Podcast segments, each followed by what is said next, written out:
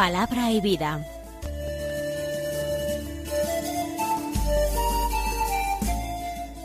Con el Padre Manuel Horta, desde Sevilla.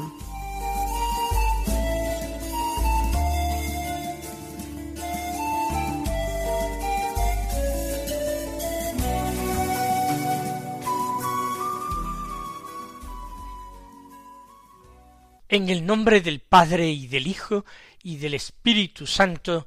Amén. Alabados sean Jesús y María.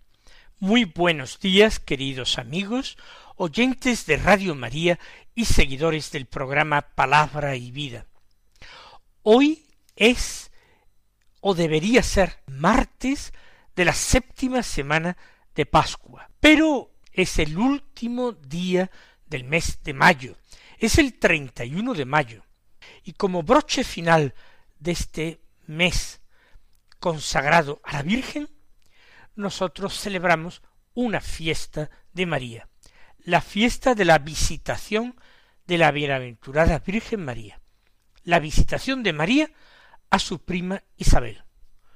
Cuando ella que había recibido la visita del ángel Gabriel para anunciarle que iba a ser la madre del Mesías, supo en la misma embajada de Gabriel que Isabel estaba esperando un hijo en su ancianidad y por tanto se puso rápidamente en camino movida por auténtica inspiración de Dios, inspiración del Espíritu Santo.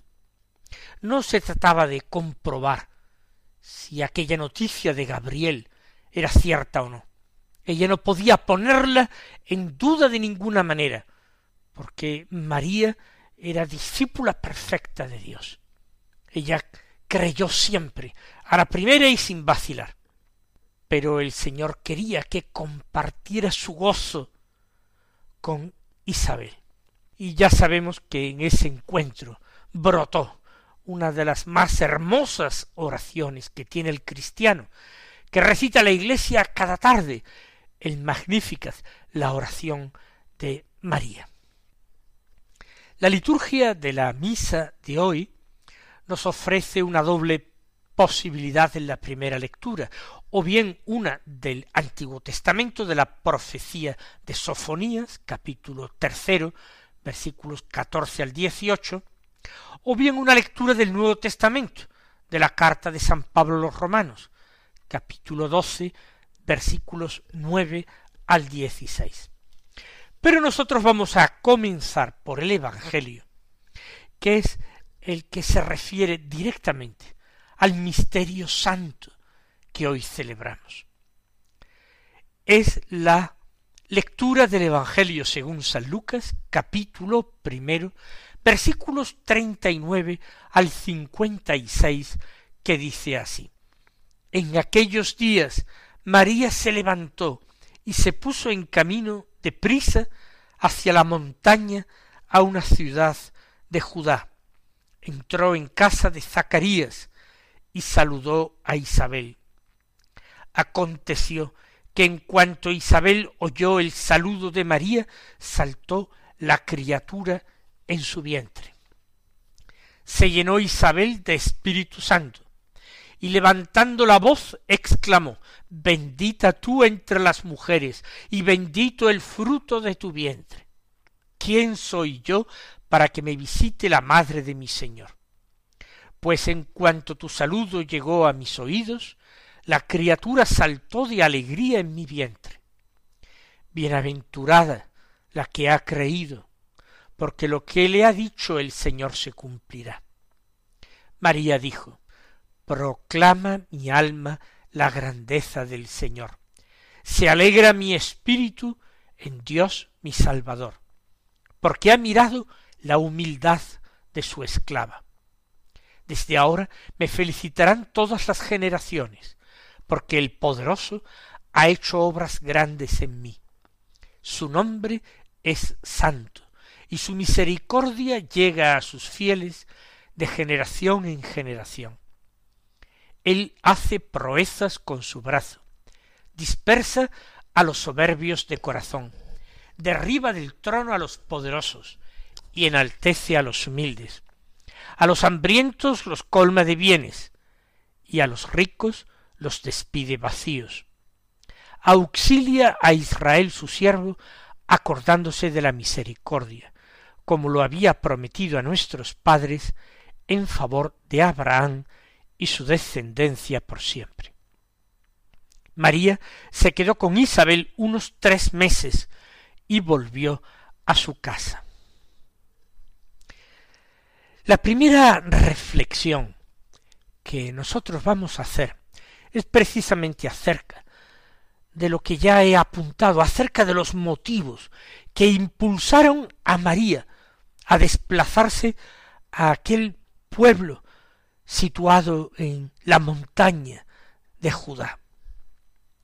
Posiblemente, aunque no lo diga el texto evangélico, Ain Karim, aunque eh, no lo diga el texto evangélico, la tradición cristiana ah, sigue venerando a Ain Karim como el lugar donde vivían Isabel y su marido Zacarías, donde nació Juan Bautista y residió tres meses la Virgen María. ¿Por qué ese ponerse en camino? tan rápidamente y además eso deprisa a aquel lugar. ¿Qué propósito tenía María? Porque el texto no lo dice expresamente. Yo ya se lo he dicho al comenzar el programa, siguiendo una inspiración divina. Humanamente podría considerarse un disparate. Quizás lo más urgente era preparar María a sus parientes y a José para ese embarazo que poco a poco se iba a desarrollar en ella. Si precisamente ahora se ausentaba tres meses y volvía después, podrían ser ya visibles y evidentes los signos de su estado, lo cual sería mucho más difícil de explicar. Mientras que ahora María estaba en un momento oportuno para disponer los corazones, para convencer a sus familiares y a José de la veracidad de la aparición del ángel Gabriel y de los designios que Dios tenía. María no hace nada de eso. Confía toda su causa a Dios. Pone en manos de Dios todo el asunto. No busca dar explicaciones humanas ni a José ni a su familia. Quizás ella viviera allí con Ana, no sabemos si todavía vivía Joaquín, es posible que no, pero no explica nada a nadie. Parte a Incarín para estar con su prima Isabel tres meses. Y al regresar, su causa la tomaría para sí, Dios mismo. Él velaría por su honor y por su honra. Él explicaría lo que fuera necesario explicar. Mandaría ángeles si fuera preciso. No se lo había enviado un ángel, quiero decir, a ella misma. Pues ¿por qué no habría de mandarle otro ángel a José para explicarle la situación con mucho mayor competencia y tino que lo que podría hacer ella? Ella todavía tenía que meditar largo tiempo en su corazón el misterio que había vivido, ese misterio de elección, de predilección, de amor de Dios. Para eso necesitaba alejarse de Nazaret. Para eso era preciso retirarse a Judea, lejos de tantas personas que la conocían en Nazaret lejos de preguntas, de la inquietud de tener que explicar, de convencer a José, a su familia. Mi causa es la causa de Dios, mi honra y mi honor son la honra y el dolor de Dios. Si Él quiere que los pierda, los perderé, así como la vida. Y si Él quiere defenderlos porque son suyos, los defenderá. Ese es el motivo principal y yo diría que único para María, seguir el impulso interior, seguir la inspiración, la iluminación del Espíritu Santo. que como todas las cosas de Dios también es perfectamente razonable con motivos o por motivos sobrenaturales y espirituales, que ella tuviera tiempo y ocasión de meditar en su corazón todo lo que estaba pasando y dejar en un acto de supremo abandono en manos de Dios la explicación de todo lo que hubiera de ser explicado. Pero sigamos adelante con estas reflexiones acerca de la actuación de María. Nosotros tenemos tendencia a pensar que los planes de Dios sobre nuestras vidas coinciden siempre y exactamente con nuestros propios planes. Cuando muchas personas, y particularmente jóvenes y mayores, hablan de su vocación, en definitiva a veces no están hablando más que de sus propias preferencias humanas, de sus ventajas materiales, de sus gustos. En definitiva están hablando de las elecciones que ellos han hecho apoyándose con frecuencia en motivos que no tienen nada que ver con Dios. No se trata de una vocación, vocación es llamada, y para que exista llamada tiene que haber alguien quien me llame. Alguien que me llame, no yo mismo, no mi propia subjetividad, ni mucho menos mi propio egoísmo, ni mucho menos mi propio capricho, ni mucho menos mi propio interés o conveniencia, o aprovechar mis dotes y cualidades naturales para alcanzar un puesto de mayor relieve en la sociedad y un medio de ganarme la vida. Cuanto mejor, pues más conveniente. No, eso no es verdadera vocación. La vocación es llamada de Dios, lo que experimentó María en Nazaret y luego seguramente en Ain Karim, profundizó en esa vocación, en esa llamada que le había sido dirigida de parte de Dios. Y con frecuencia las llamadas de Dios, las vocaciones de Dios, no están en perfecto acuerdo y concordancia con nuestras preferencias, con nuestro querer, con nuestras previsiones incluso. Recuerden que la previsión de María y seguramente su preferencia humana y al mismo tiempo espiritual, que obedecía a una vocación auténtica de Dios anterior, que no la contradice la nueva, sino que la complementa y la ilumina. Su primera vocación era la virginidad, consagrarse al Señor en cuerpo y alma, de una forma completa, perfecta y total. Vivir esa entrega a Dios, sin compartir su corazón con ningún hombre, sin dividir su corazón con ningún hijo. Esa era verdadera y auténtica vocación de Dios, y ella la había seguido. De ahí el desconcierto de aquella Virgen de Nazaret cuando le es dicho de parte del ángel, algo de lo que ella no puede dudar en absoluto, como si dudó Zacarías cuando el ángel se le apareció en el lugar del templo llamado santo, mientras ofrecía el incienso. Zacarías sí dudó y por eso recibió un castigo de Dios por no haber creído a mis palabras. Te quedarás mudo, sin poder hablar hasta que se cumpla lo que yo te he dicho. En el caso de María no hubo en absoluto duda, pero sí hubo desconcierto, confusión, porque María podía estar segura, perfectamente segura, de la primera vocación, a la virginidad, a la consagración total.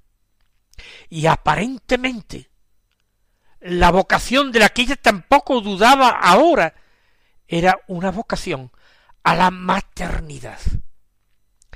Ella había transigido en el matrimonio con José, quizás de acuerdo con su esposo, en vivir, como digo, de común acuerdo, por vocación divina y sobrenatural también de José, vivir la virginidad consagrada a Dios.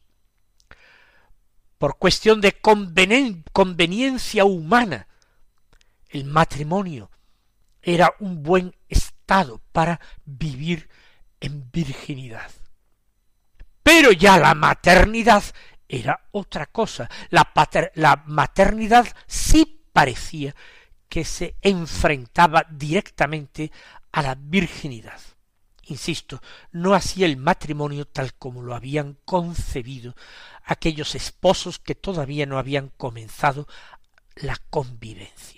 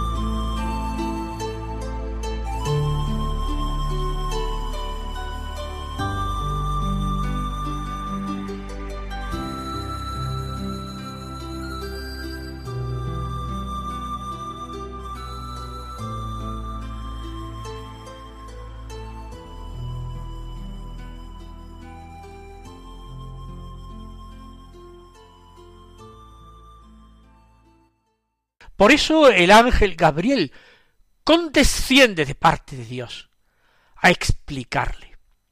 El hijo que va a nacer no va a ser hijo de ningún varón, sino hijo solamente de Dios. Su maternidad va a ser virginal, ella quedará tan intacta después como antes del parto. Pero el hijo que va a nacer viene de Dios va a ser Dios mismo. Nada de eso se podían imaginar los justos del Antiguo Testamento. Era algo que sobrepasaba la imaginación echada a volar por los justos de Israel durante siglos, en relación a las promesas hechas por Dios a Abraham y a David. Nunca Nadie las había entendido, comprendido y visto realizadas como aquella doncella de Nazaret. Por eso, en María la vocación no es seguir sus propias preferencias. En María no es aprovechar sus propias cualidades para brillar o para eh, tener un puesto de mayor relieve en la sociedad o para ganarse mejor la vida y tener entonces una existencia más cómoda, más gozosa y placentera en lo humano. La vocación de María fue otra cosa. Y nosotros tenemos que preguntarnos acerca de nuestra vocación. Si nosotros ya hemos emprendido hace mucho tiempo el camino de la vida, hayamos o no hayamos sido fieles a nuestra propia vocación, el camino está ya emprendido y posiblemente sin posibilidad de rectificación. Entonces hay nuevas llamadas, porque las vocaciones del Señor son continuas.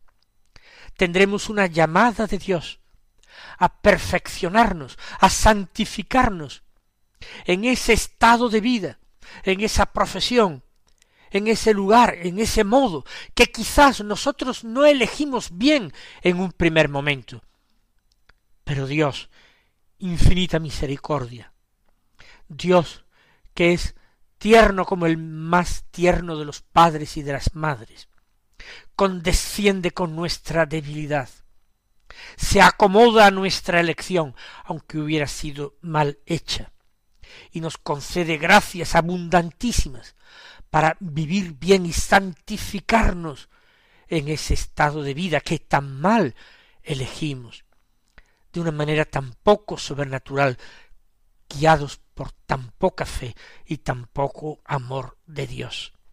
Sí, vamos a seguir ahora las vocaciones, las llamadas de Dios, aunque no supiéramos seguir con exactitud y fidelidad la primera llamada. Vamos a acomodarnos en este en esta vida que hemos elegido nosotros y vamos en ella a tratar de dar frutos que no sea que el Señor un día se queje de nosotros como se quejó de la higuera.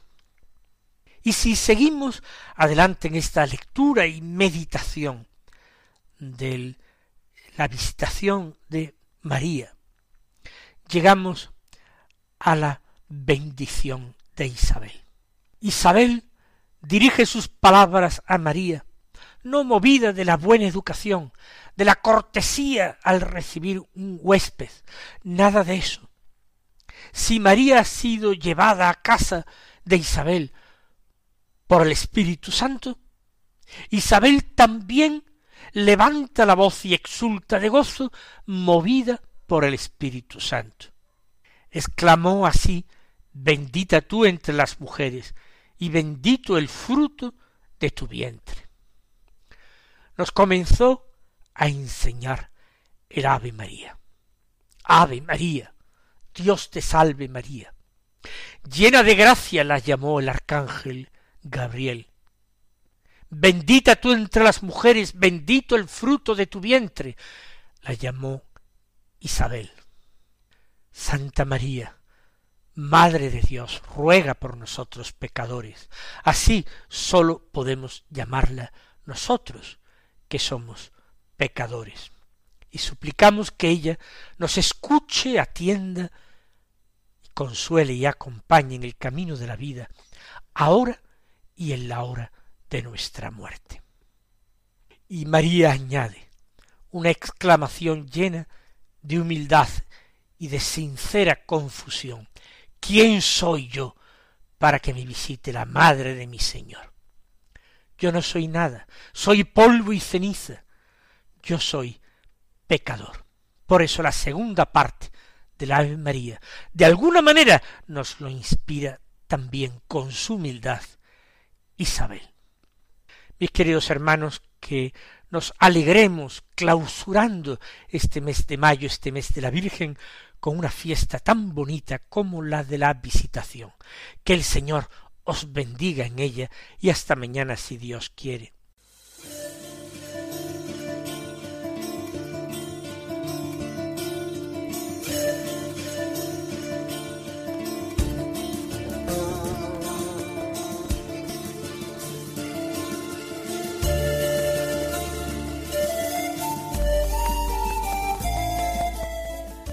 Concluye Palabra y Vida, un programa dirigido desde Sevilla por el Padre Manuel Horta.